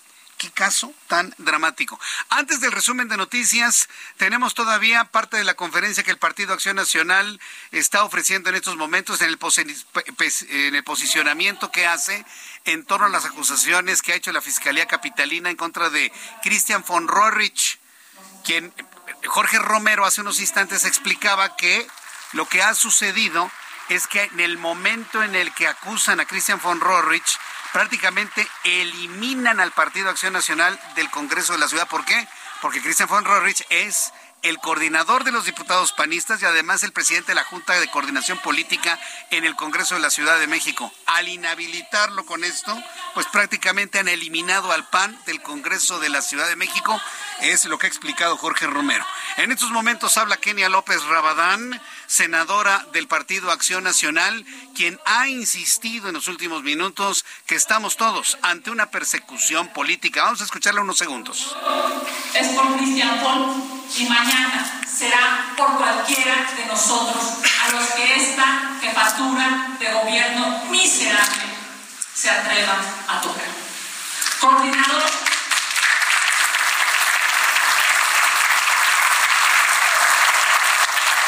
Vamos a un resumen con las noticias más importantes en el Heraldo Radio. Saludo en este momento con muchísimo gusto a nuestros amigos en la República Mexicana. Este es el programa de noticias más escuchado en la tarde en la radio mexicana en los Estados Unidos. Muchas gracias por su preferencia, por su confianza, porque estemos todos en este momento sintonizados en el Valle de México en el 98.5 de FM, en Guadalajara en el 100.3 y en una gran cantidad de emisoras tanto en México como en los Estados Unidos. Les informo en resumen algo de lo más importante, lo más destacado hasta este momento. El plan B de la reforma electoral propuesta por el presidente mexicano ya fue recibida en la Cámara de Senadores, dijo hoy Ricardo Monreal, presidente de la Junta de Coordinación Política del Senado, quien ratificó que esa, iniciativa no va a ser aprobada en las rodillas, no se va a aprobar en fast track. En cambio, será turnada a las comisiones pertinentes para que inicien el análisis el lunes próximo, un análisis que contempla que lean no nada más que revisen Yogen, que lean un documento que tiene al menos 400 puntos en más de 300 páginas. Le informo que con la finalidad de que el 1 de enero de 2023 entre en vigor la reforma laboral en materia de vacaciones, senadores y diputados lograron un acuerdo en la nueva redacción del dictamen para que sean los trabajadores quienes decidan si toman o no sus 12 días de vacaciones de manera continua. Ya no hay duda. En el primer año serán 12 días de vacaciones. La duda estaba en si se otorgaban por ley de manera continua, si se otorgaban por ley de manera discontinua, es decir, primero seis días y posteriormente seis días, se ha logrado un consenso para que el texto legislativo diga que sea el trabajador el que decida si se quiere ir 12 días seguiditos o si se quiere ir seis días y luego y, luego otros seis días después. Voy a conversar con Patricia Mercado un poco más adelante para que nos explique cómo llegaron finalmente a este acuerdo donde parece o daba la impresión, no, no, sí, que había un enfrentamiento entre Morena en el Senado y Morena en la Cámara de Diputados. No se ponían de acuerdo. Ha sido todo, todo un caso. En más de este resumen de noticias, le informo que Maribel Ramírez, comunicadora especializada en temas de salud pública, informó hace unos instantes en entrevista que las autoridades descartaron a los medicamentos como principal foco de infección de los hongos causantes de la meningitis. Por esta razón se responsabiliza a los titulares de los hospitales y no a las farmacéuticas o distribuidores, pero deberían especificar de dónde proviene la contaminación y en qué parte del procedimiento hospitalario se logró una contaminación de un hongo ya identificado de zonas tropicales pero en Durango, esto fue lo que nos dijo Maribel Ramírez de dónde proviene la contaminación. Y la Fiscalía ya había dicho que de los procedimientos en, los hospitales. Por eso es que, la, que se detiene, al que se están buscando es a los directivos o a los responsables de los hospitales no a los de las farmacéuticas o a los distribuidores que llevan los medicamentos. O sea, no se están yendo sobre el medicamento, sino sobre los procedimientos de los hospitales. Eso es lo que se entiende dónde estuvo la contaminación. Y ahora salen con este comunicado donde no terminan de explicar. Pero lo que tendrían que explicar en el comunicado, o, sus voceros, o tendrían que salir a explicar qué es lo que pasa. ¿Dónde fue la contaminación? Ahorita están especificando que no fue en el medicamento. Perfecto. Entonces, ¿dónde fue con palitos y bolitas? Si, si fue en el procedimiento hospitalario, porque eh, se entiende que la línea eh, que coincide en todos los casos es que esas personas que terminaron contaminadas, eh, todas pasaron por cirugía. Le informo en resumen que el Consejo Universitario de la UNAM, de la Universidad Nacional Autónoma de México, ha aprobado el presupuesto para 2023, el cual asciende a, escuche usted la cantidad de dinero para la UNAM. Súbale el volumen a su radio. 52.728 millones 127.711 pesos. Ante esta cifra, yo creo que es de las más altas que ha recibido la Universidad Nacional Autónoma de México, el rector Enrique Graue dijo que el monto presupuestal aprobado siempre será insuficiente para la educación, pero deben estar satisfechos pues con estos recursos. La Universidad Nacional Autónoma de México podrá transitar como lo ha venido haciendo en los últimos años. El gobierno de la Ciudad de México, en colaboración con las autoridades de la alcaldía Gustavo Amadero, desplegaron 5.000 policías y 2.000 trabajadores que conformarán el operativo Basílica 2022 para garantizar la seguridad de los 10 millones. Mire, me quedé corto. Según esto, llegarían a la Ciudad de México 9 millones. No. El cálculo es de al menos 10 millones de mexicanos que van a peregrinar a la Basílica de Guadalupe, el templo mariano, el templo católico más visitado en el mundo, inclusive por encima de Fátima. Bueno, estamos próximos a ser testigos de un gran fenómeno de religiosidad popular en el momento en el que 10 millones de mexicanos van a ir a agradecerle sus favores a la Virgen de Guadalupe. Son peregrinos que estarán visitando la basílica ya desde este momento y hasta el próximo 12 de diciembre. en la Asamblea Ordinaria, los presidentes de los 68 centros empresariales del país eligieron por unanimidad a José Medina Mora y Casa como presidente de la Confederación Patronal de la República Mexicana a nivel nacional para un segundo periodo correspondiente al año 2023. Qué gran trabajo ha hecho nuestro buen amigo José Medina Mora y Casa al frente de esta cúpula de patrones gran trabajo y bueno, pues desde aquí lo felicitamos por haber sido reelegido para un periodo adicional. El Pleno del Consejo Universitario de la Universidad Nacional Autónoma de México aprobó la creación de la Escuela Nacional de Ciencias Forenses, primera en su tipo en México. El Consejo Universitario agregó que planea desarrollar tres licenciaturas más y posgrado relacionados con las ciencias forenses.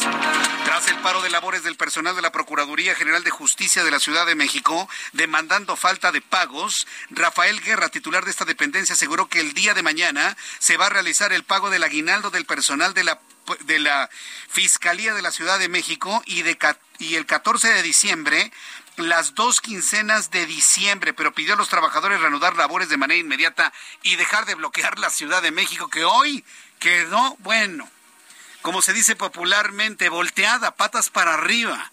Si usted está atrapado en el tránsito, mire, guarde la calma, respire hondo, llegue con bien, aunque sea tarde, pero llegue con bien. Todo lo que estamos viviendo en la Ciudad de México ha sido consecuencia de los bloqueos de estos trabajadores desde hoy temprano que finalmente lograron que les pagaran el dinero que les deben. Desde Sabinas, Coahuila, en reunión privada con la Comisión Federal de Electricidad y la Secretaría de la Defensa Nacional y familiares de la Coordinadora Nacional de Protección Civil, Laura Velázquez, dijo que continúa la segunda etapa del Programa General de Ejecución establecido por la CFE para recuperar los cuerpos de los mineros atrapados en el, atrapados Pinabete. Además, anunció que visitará el sitio de manera mensual para informar los avances, ya que se trabaja de manera continua día y noche sin descanso. Ya hasta habíamos olvidado a los 10 mineros atrapados en el Pinabete, los 63 de pasta de conchos. ¿Usted cree que lo van a sacar? Ay, por Dios. Pero es, es, generar estas expectativas, ¿no? De, ay, este gobierno sí lo hizo y los otros no les importó. No van a poder sacar nada. Son minas de carbón extremadamente peligrosas.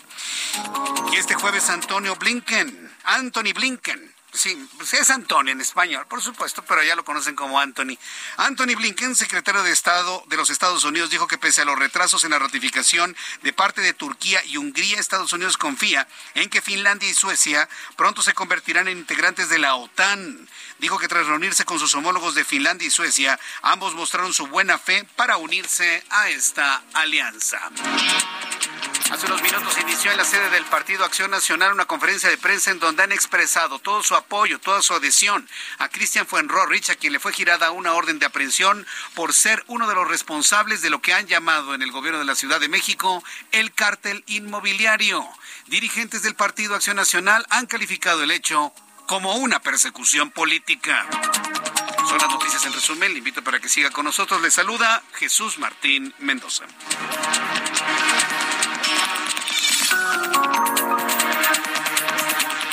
Las 7 con 16, las 19 horas con 16 minutos, hora del centro de la República Mexicana. Ah, qué jueves, ¿eh? Qué jueves tan intenso de información, entretenido también, por supuesto, de desesperación en el tránsito, pero mire, usted guarde la calma. Aquí en el Heraldo Radio le estamos acompañando, le estamos arropando, lo estamos informando, estamos junto con usted en este momento difícil en la ciudad donde usted nos escuche, porque el tránsito, quiero decirle, ¿eh? prácticamente en todos lados, así como está congestionado el Valle de México, también la ciudad de Guadalajara, en donde le platicaré en unos instantes algo de vialidad. Entramos con nuestro compañero. ¿Quién está primero, Ángel? Vamos con mi compañero Mario Miranda. ¿En dónde te ubicamos a esta hora de la noche, Mario? ¿Qué tal? Se cumplen siete días de bloqueo por habitantes del pueblo de San Gregorio, Acapulco, en Xochimilco.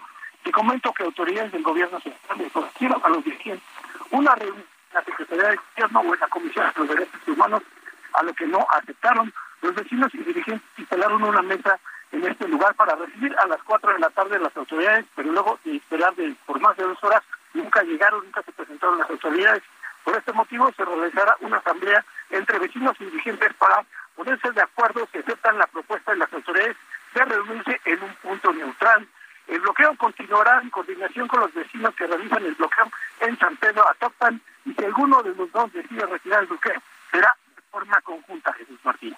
Correcto. Mario Miranda, muchas gracias por la información. Seguimos pendientes, buenas noches. Eh, seguimos pendientes, muy buenas noches. Alan Rodríguez, qué gusto saludarte. ¿En dónde te ubicamos a esta hora? Jesús Martín, amigos, muy buenas noches. Como lo mencionas, tenemos intensa carga vehicular en estos momentos en la avenida Churubusco, circuito interior. Para todos nuestros amigos que se desplazan con rumbo hacia la zona oriente, encontrará carga desde la zona de la avenida de los insurgentes y hasta el cruce con calzada de Tlalpan. En el sentido contrario, la circulación también es a vuelta de rueda, tanto en los carriles centrales como en la lateral, a partir de la zona de universidad y hasta la zona de la avenida de los insurgentes, y así continúa para todos nuestros amigos que se desplazan hacia el poniente hasta la zona de Miscuac. Por lo pronto, es el reporte que tenemos. Continuamos al pendiente. Muchas gracias por esta información, Alan Rodríguez. Muy buenas noches, estamos al pendiente. Hasta luego, que te vaya muy bien. Bueno, son las 7 con 18, tiempo el centro de la República Mexicana. Bien, pues hemos informado desde ayer, el día de hoy, lo que contiene la, el plan B, que en realidad no fue plan B, fue como una especie de plan C a la mera hora, aprobado en la Cámara de Diputados y que ahora ha llegado al Senado de la República, las reformas a las leyes secundarias de la ley electoral.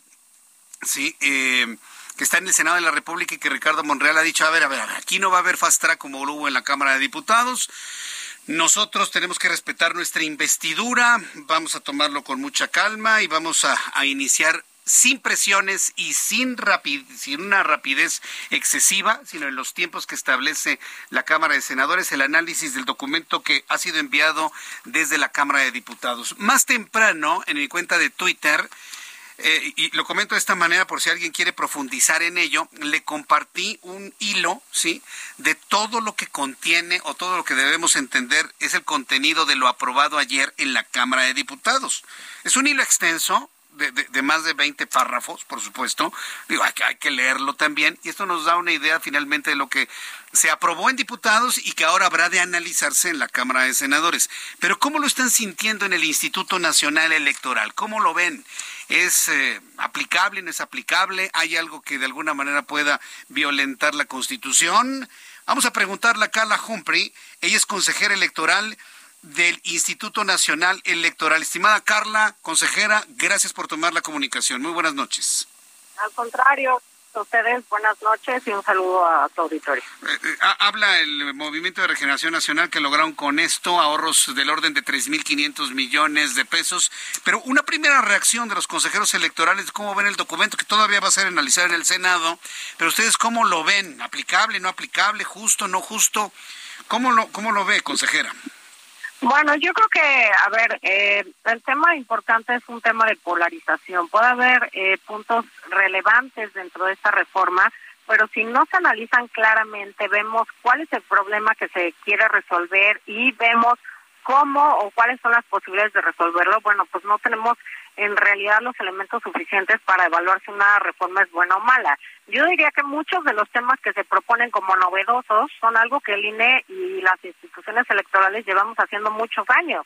El voto por Internet desde el extranjero se aprobó hace más de 10 años aquí en la Ciudad de México y el Instituto eh, Nacional Electoral lo lleva a cabo hace más de tres años. El voto anticipado para personas con discapacidad llevamos haciéndolo ya dos años.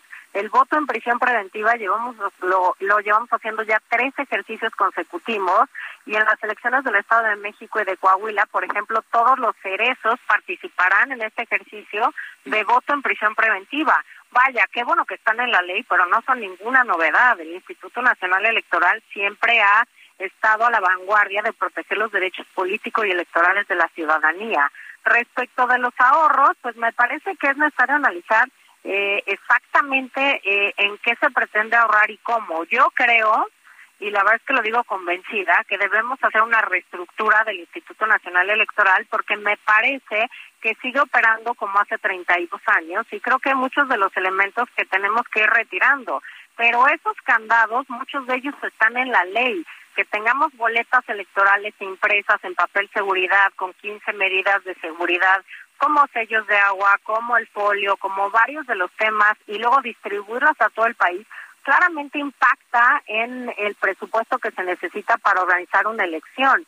Pero son temas que deben debatirse. Si me preguntan, por ejemplo, de un transitorio respecto al voto electrónico, me parece que nos atrasa 10 años en lo que ya llevamos hay instituciones electorales en este país, eh, por ejemplo Jalisco, Coahuila, la propia Ciudad de México, que llevan más de 17 años probando urnas electrónicas. Que un transitorio de la reforma diga que se va a crear una comisión entre el INE y el CONACYT para analizar en un mac, en un plazo máximo de cinco años cómo utilizar eh, el voto electrónico, pues me parece que le pone freno, por supuesto, porque además señala que no se pueden erogar recursos en estos temas. Está frenando un tema que nos hace ir en retroceso respecto a otros países, Brasil, la India, Estonia, eh, Estados Unidos, en fin, respecto a otras formas de votación. Y creo que hay temas muy relevantes que no se han tocado el uso de criptomonedas, el recurso de los recursos de ilícitos o del crimen organizado en las campañas electorales, el lavado de dinero en las campañas electorales. Creo que hay muchos temas en los que no se profundizó y creo que, a ver, eh, todas y todos fuimos testigos de eh, pues cuál es el trámite legislativo que se dio a esta iniciativa entre el plan ABC, etcétera pues me parece que reformar cuatrocientos y tantos artículos sin darles una apropiada eh, lectura y un análisis de cuáles son las consecuencias, pues también tienes un riesgo. Eh, espero que el Senado dé un trámite en comisiones, analice adecuadamente cuáles pueden ser las consecuencias, sobre todo porque estamos ya en diciembre.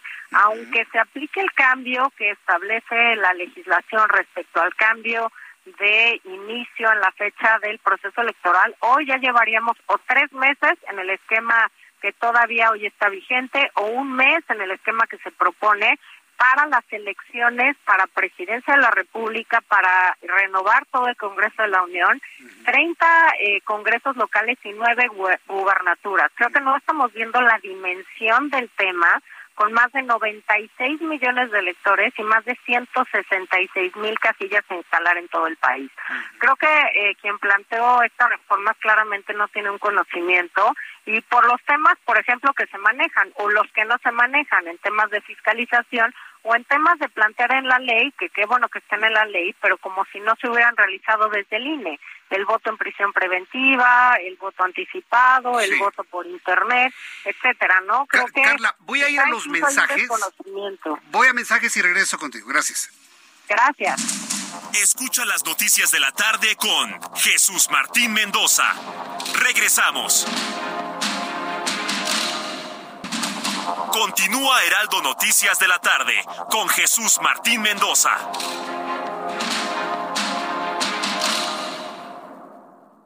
Hoy es tu oportunidad con Ford Andrade La Viga de cenar tu Ford Expedition Max 2022 con blindaje nivel 5. Aprovecha este modelo exclusivo en México. Llámanos al 55 2128 4071 o visítanos en Calzada de la Viga 1880, Mexicalcingo Ixtapalapa, código postal 09099, Ciudad de México.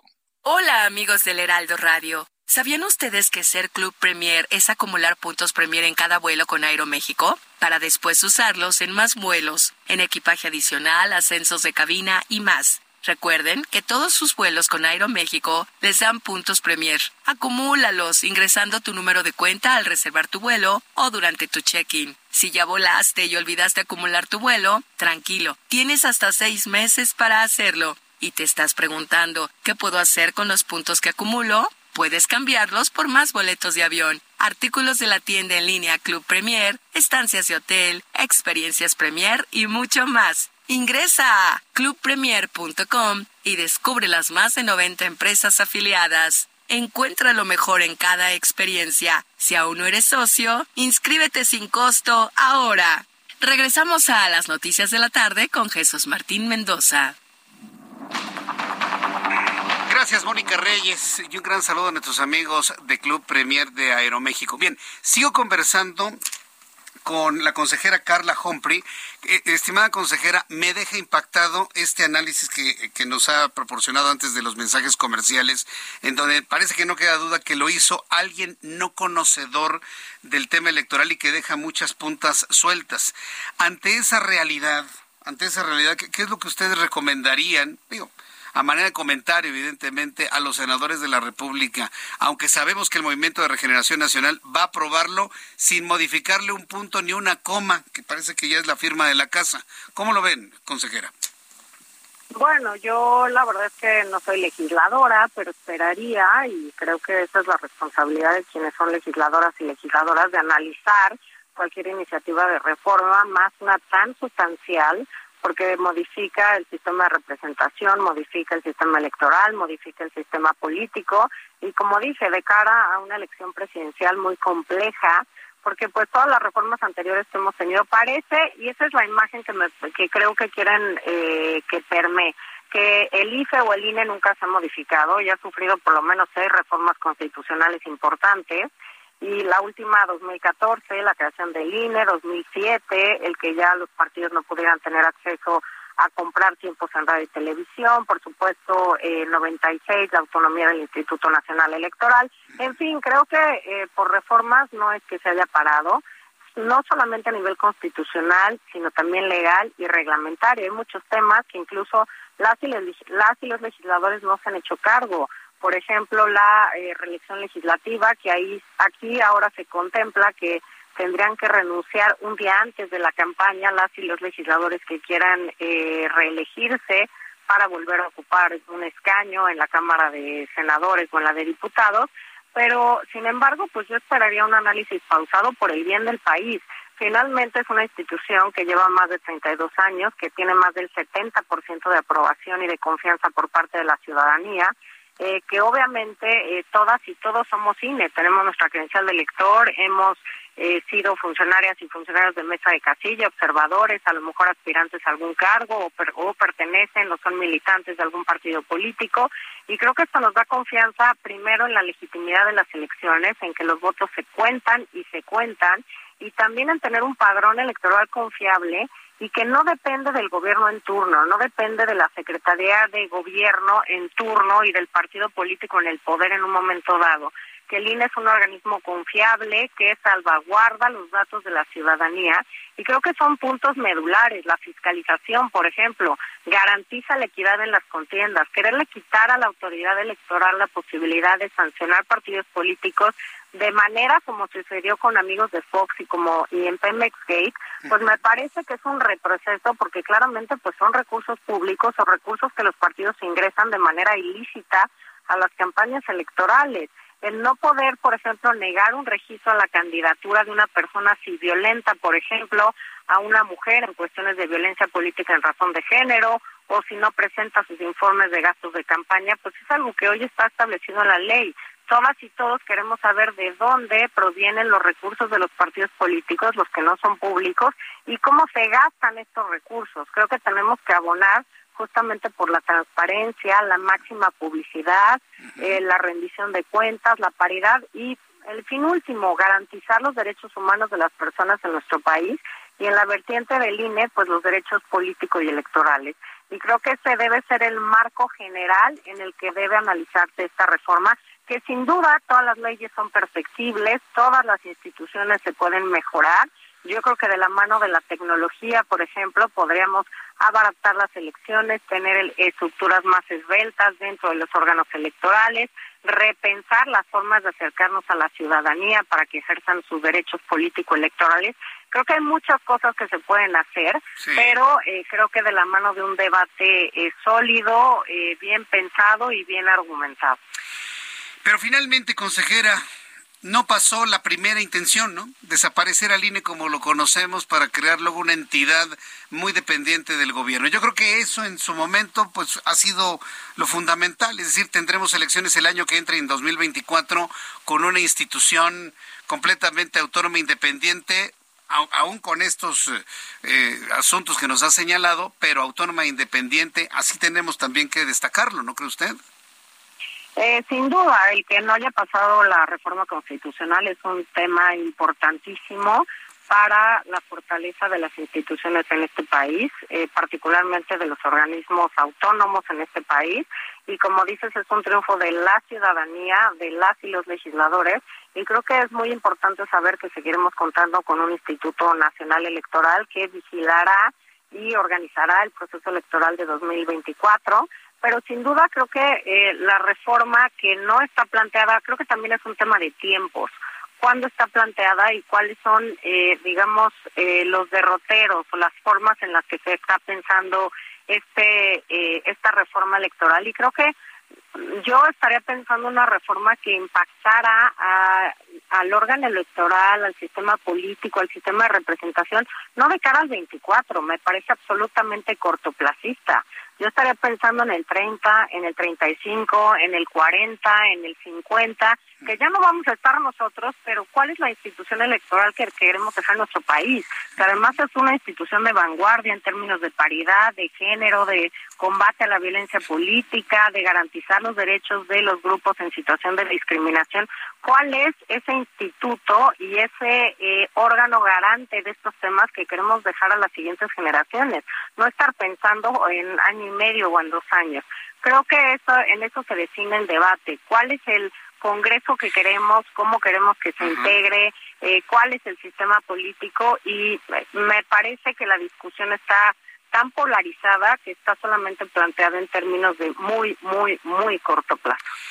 Bien, pues consejera, vamos a ir revisando día tras día con toda calma, como ha dicho el senador Monreal, el análisis de cada uno de los puntos más destacados de este documento enviado desde la Cámara de Diputados al Senado y una vez que se termine todo este proceso, pues volveremos a consultarla a usted y a otros consejeros del INE para unas primeras reacciones. Yo le agradezco mucho, como siempre, el que participe en nuestro programa de noticias. Consejera. Al contrario, muchas gracias y por supuesto contarán con nuestro análisis técnico, fuera de lo político, fuera de lo personal de las consecuencias que tiene a la organización electoral, eh, las reformas que finalmente hoy no son definitivas, están en trámite y veremos al final cómo se aprueban estas reformas. Ah, efectivamente, eso lo subrayamos, todo está en trámite. Gracias, consejera. Un fuerte abrazo, que le vaya muy bien.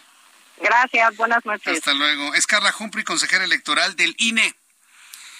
Sí hay preocupación, evidentemente, por todo. Mire, no por lo que les quitaron, o sea, sí por los que le quitaron, pero por lo que no advirtieron. Y las puertas que dejan abierta para la entrada de dineros de procedencia irregular, inversiones a través de los, del Bitcoin, que fue para mí, yo, desde mi punto de vista, creo que de, lo más importante a destacar en, en, toda esta entrevista. Y sí, claro, el que no haya pasado la reforma constitucional que desaparecía el INE como lo conocemos, es, es, es, lo que hay que destacar y es lo fundamental, con todos los problemas de andar que tendría ahora nuestra, nuestro Instituto Ciudadano Autónomo e Independiente. Son las 7.40, las 19 horas con 40 minutos hora del centro de la República Mexicana. Quiero adelantarle que hace unos minutos se ha confirmado, escuche usted esto, un juez federal ha otorgado una suspensión una suspensión definitiva al ex jefe delegacional en Benito Juárez, Christian von Roerich, la cual ordena que se le permita tener acceso a los fondos de su cuenta bancaria. Ya le habían congelado su cuenta bancaria. Miren, el mismo día en el que Ulises Lara de la Fiscalía califica a Cristian N como Cristian N y hablan de una orden de aprehensión y todavía en este momento los panistas siguen apoyándolo y defendiendo. Mientras todo esto ocurre, un juez federal le ha otorgado ya la suspensión definitiva a Christian von Roerich para que tenga acceso a sus recursos económicos. Martín Adolfo Santos Pérez, juez octavo de distrito en materia administrativa en la Ciudad de México, ha otorgado la medida cautelar contra el líder de los eh, diputados del PAN en el Congreso de la Ciudad de México, contra quien existe una orden de aprehensión por los presuntos delitos de asociación delictuosa y uso indebido de atribuciones y de facultades. Bien, estamos a la espera de algún comentario desde algún lugar, desde la clandestinidad, desde su casa o desde donde sea, de Christian von Roerich, después de que terminen los panistas, alcaldes, diputados, senadores de la Ciudad de México, del Estado de México, de todos lados, activos e inactivos de otros partidos, en fin, ha sido una demostración de fuerza política en apoyo a Christian von Roerich, muy importante que hemos sido testigos desde hace unos minutos. Hablando de asuntos legislativos, quiero informarle que ya finalmente se pusieron de acuerdo en el tema de las vacaciones. Primero que si eran seis días, no, que tienen que ser doce días. Y luego en la Cámara de Diputados, no, doce días divididos. Primero seis, luego seis. No, es que seis tienen que ser obligatorios, otros seis a negociación con el patrón. Parece que ya se pusieron de acuerdo en que sea una decisión del trabajador considerando 12 días de descanso. ¿Y por qué es importante? Varias personas me han dicho en redes sociales que por qué nos, nos metemos tanto en ese tema de las vacaciones. Mire, uno, porque no estamos acostumbrados a descansar en México. Somos el país que menos descansa. Dos, existe una sobreexplotación, hay otras palabras más domingueras, a los trabajadores. Y tres, no se había conocido una reforma en materia laboral en cuanto a descanso de los trabajadores tan importante como esta en décadas. Tengo comunicación con Patricia Mercado, senadora por el Movimiento Ciudadano, a quien le agradezco estos minutos de comunicación con el auditorio del Heraldo. Estimada senadora Mercado, bienvenida, ¿cómo está? Bien, muchas gracias, Martín. Muy, muy buenos tus tres puntos de por qué es importante esta discusión de vacaciones. Sí, definitivamente, porque ya hemos analizado en varias ocasiones, no estamos acostumbrados a descansar. Nos da temor pedir descanso, vacaciones. Los patrones tampoco están muy dispuestos a darlo. Entonces, creo que esto es una modificación trascendental en la Ley Federal del Trabajo, senadora. Sí, absolutamente. Somos el país efectivamente que más horas trabaja de la OCDE, somos el país con menos vacaciones de toda América Latina, teníamos más de 50 años que no movíamos ese ese número de seis eh, de seis días y después bueno ya dos dos hasta completar los 12 eh, y, bueno creo que es un cambio además yo creo que este acuerdo este acuerdo que tuvimos hoy donde ya definitivamente desaparece la, la, la idea, ¿no? De que fueran solo seis días continuos y los demás, pues, a negociación, digamos, con la con la con la empresa tiene que ver con la gran movilización que hubo, ¿eh? A lo mejor algunos decían, oye, ¿por qué estamos discutiendo eso? Pero realmente una movilización, pues como las que ahora conocemos en redes sociales, de sobre todo trabajadores este, jóvenes diciendo, necesitamos esto y es un gran avance poder tener el primer año 12 días y después dos días cada año hasta completar 20 a los 5 años. Creo que, este, y efectivamente, digamos, uno de los temas es el derecho a la desconexión, a descansar, salud mental. Pues como lo hemos dicho, después de la pandemia hemos valorado la salud física y mental mucho más de la conciencia que teníamos hasta ahora. Y entonces, bueno, pues los tiempos del trabajo pues también se vuelven tiempos donde la gente este, valora su conciliación con su vida personal y con su vida familiar. Así es que creo que toda esta movilización, los sindicatos también que hace, digamos, mucho no los veíamos movilizados por una demanda de este tipo, se movilizaron, estuvieron muy presentes y bueno, hizo, digamos, que todos, incluidos los empresarios, ¿eh? cámaras empresariales, que estaban, este, eh, digamos, impulsando que fuera más gradual, impulsando que efectivamente no fueran los 12 días continuos, que fuera una negociación entre las dos partes, pues finalmente también, ¿no? También se dieron cuenta de que este pues había una demanda muy muy sentida de sus trabajadores y que en ese sentido pues, tenían que cambiar de posición. Entonces, bueno, se logró el acuerdo, son 12 días, a partir de sí vamos a, lograr el proceso legislativo sin ningún problema. El Ejecutivo, estoy segura que está listo para poderla este, publicar, no tendrá ninguna otra cuestión que decir porque ha habido muchas declaraciones de la Secretaría de Trabajo a favor. Entonces, a partir del primero de enero, ya si en enero, en febrero cumples un año, tienes derecho inmediato, digamos, tienes derecho, te, pondrás de acuerdo el, tiempo, digamos, pero tienes derecho a 12 días de vacaciones. Y si en mayo cumples dos años, pues tienes derecho a 14. Y así hasta, como decía, hasta los 20. Entonces hubo un acuerdo en este sentido que sea un derecho del trabajador decir como los quiere. A, mí en lo personal lo que me sorprendió, senadora Mercado, es este atorón que tuvo de manera concreta Morena en el Senado con Morena en la Cámara de Diputados.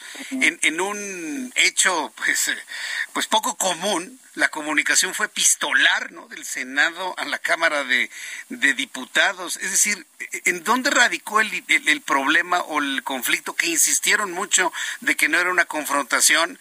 Pero sí, por lo, por lo pronto sí fue una falta de acuerdos. ¿En, dónde nació todo el problema? ¿Usted está enterada de ello, senadora? Mm, no, no, no, no estoy enterada. O sea, lo que sí sé es que efectivamente los senadores, las senadoras en, de, de, la mayoría parlamentaria en el Senado de Morena, pues estaban totalmente de acuerdo eh, y así lo dijeron en público y en privado con lo que habíamos resuelto en el Senado, ¿no? Incluso el senador Monreal diciendo, bueno, pues tenemos que regresar esto, o sea, no podemos aceptar ese cambio tan radical, ¿no? En la, en la visión de la reforma, el senador Gómez Urrutia este, también, y bueno, pues allá estaban, no sé, en, una, en una posición, digamos, de interpretar que lo que nosotros habíamos mandaba, mandado obligaba a los trabajadores pues, a tomar acciones de cierta manera. Decíamos, no, no, no, no obliga a nadie, pero bueno, vamos a hacerlo si quieren alguna redacción. Y bueno, pues finalmente nos pusimos de acuerdo en esta redacción que nos dejó a todos bien y que está clarísimo que es una potestad del, eh, del trabajador, ¿no? Y bueno, pues ya se construyó el acuerdo, los diputados vinieron aquí al Senado a dar para que viéramos juntos la conferencia de prensa, tanto de Movimiento Ciudadano como de este de Morena, también el representante del PRI, eh, un representante de la CPM, entonces bueno, pues creo que sí fue un buen acuerdo, pero de veras, ¿eh? fue gracias a la movilización, a a los comentarios, a las posiciones de periodistas como tú, este, ¿no? De la opinión pública, jóvenes y este sindicatos. Si no, creo que pues ahí a lo mejor nos hubiéramos atorado. Bien, pues senadora Mercado, yo le agradezco mucho el que me haya tomado la comunicación el día de hoy y nos haya dado su punto de vista desde el Senado de la República de esto que afortunadamente parece que ya ya finalmente ya avanzó. Gracias, senadora Patricia Mercado. Qué gusto saludarla Gracias, Martín. Hasta luego. Hasta luego, que le vaya muy bien. Bueno, pues es la senadora Patricia Mercado. Son las siete con ocho, hora del centro de la República Mexicana. Estaba viendo en algunas eh, cadenas de televisión, no le voy a decir cuál porque no le voy a hacer ninguna publicidad, de cómo presentan ¿no? a Christian von Roerich como Christian N, ya con sus ojos cubiertos, pero en un textito dice, ah, pero se presume su inocencia. ¡Qué bárbaros! miren, no, no esconden la rabia que algunos sienten, algunos, algunos, no voy a decir quién, pero así lo presentan, ¿no? Como delincuente, ¿no? Ella con ojos cubiertos, Cristian N. Ah, pero presumimos su inocencia. Menos mal, menos mal.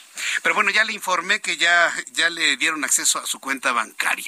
Otro asunto sin duda interesante es cuál es la condición de las relaciones exteriores de nuestro país.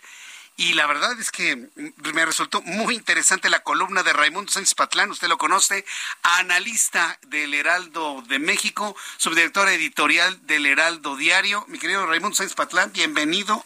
Jesús, un placer. Hace mucho que no te veía. Ya no me invitas. para los amigos que están en YouTube, lo pueden ver en este momento para que le mande un saludo a mi querido amigo Raimundo Sánchez Patlán. Un placer estar aquí contigo. Y a tu pregunta, pues ¿cómo ¿Se cayó? Se cayó toda la ¿Se cayó la relación? las relaciones exteriores de México, por lo menos en el terreno de, del continente. Pero por el presidente, no por Marcelo Ebrard o por ambos. Vamos a, decir que por quien está tomando las decisiones. Eh, y no es nuevo. Mira, si nos remitimos a los hechos más estrictos, desde principios de año, con aquel pleito, recordarás, entre México y Panamá, por la... Por la por la postulación de Pedro Salmerón como embajador.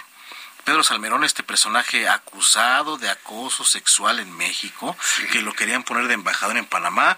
La pues la canciller de aquel país, Erika Moines, recordarás Jesús Martín que lo vetó y López Obrador arremetió con ella diciendo que era de la Santa Inquisición. Luego salió el presidente Laurentino Cortizo a defender a su canciller y bueno, ahí este tuvieron que sacar a, Salmerón y poner pues a la actual embajadora Jesús Rodríguez. Eh, aunque bueno, no dejaron desprotegido a Salmerón, le dieron chamba ahí como director de...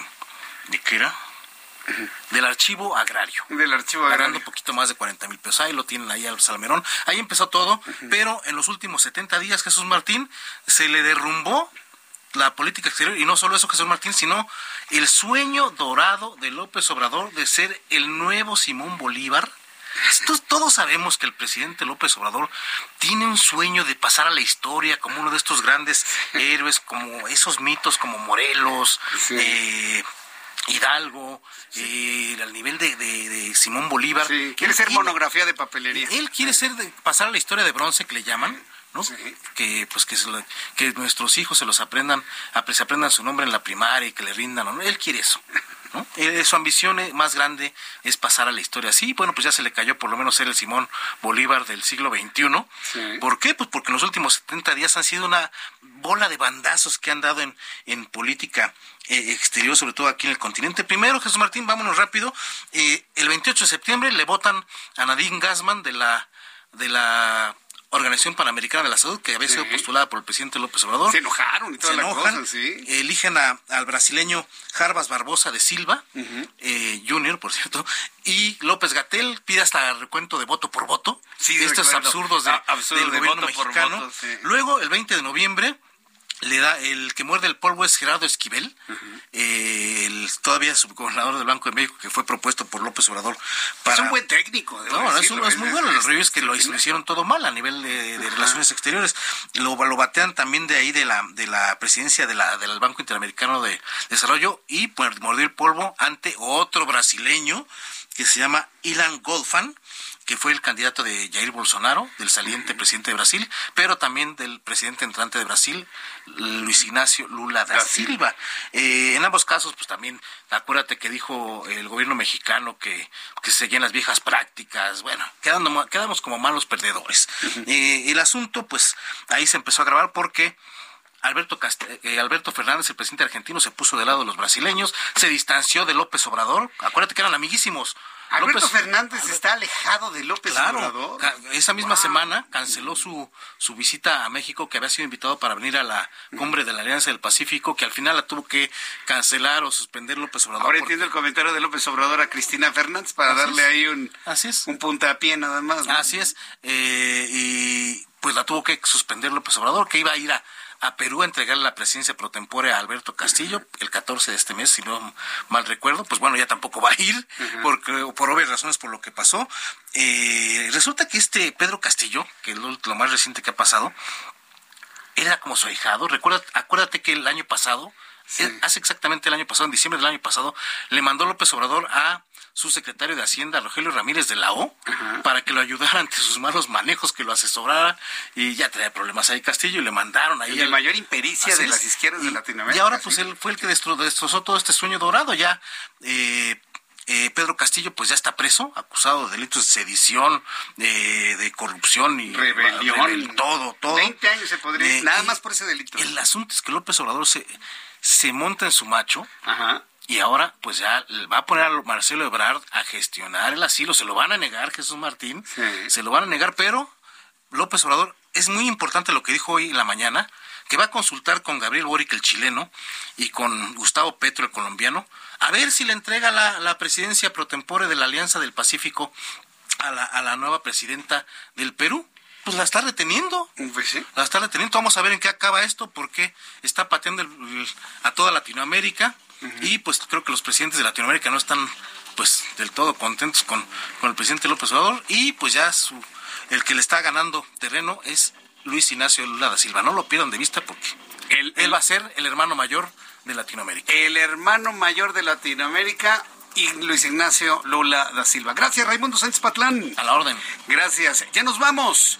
Mañana Heraldo Televisión 2 de la tarde, Heraldo Radio 6 de la tarde. Hasta mañana. Buenas noches. Esto fue Heraldo Noticias de la tarde con Jesús Martín Mendoza.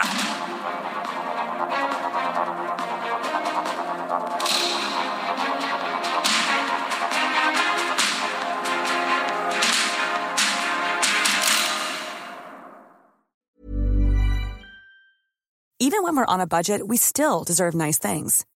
Quince is a place to scoop up stunning high-end goods for 50 to 80% less than similar brands. They have buttery soft cashmere sweaters starting at $50, luxurious Italian leather bags, and so much more. Plus, Quince only works with factories that use safe, ethical, and responsible manufacturing. Get the high-end goods you'll love without the high price tag with Quince. Go to quince.com/style for free shipping and 365-day returns.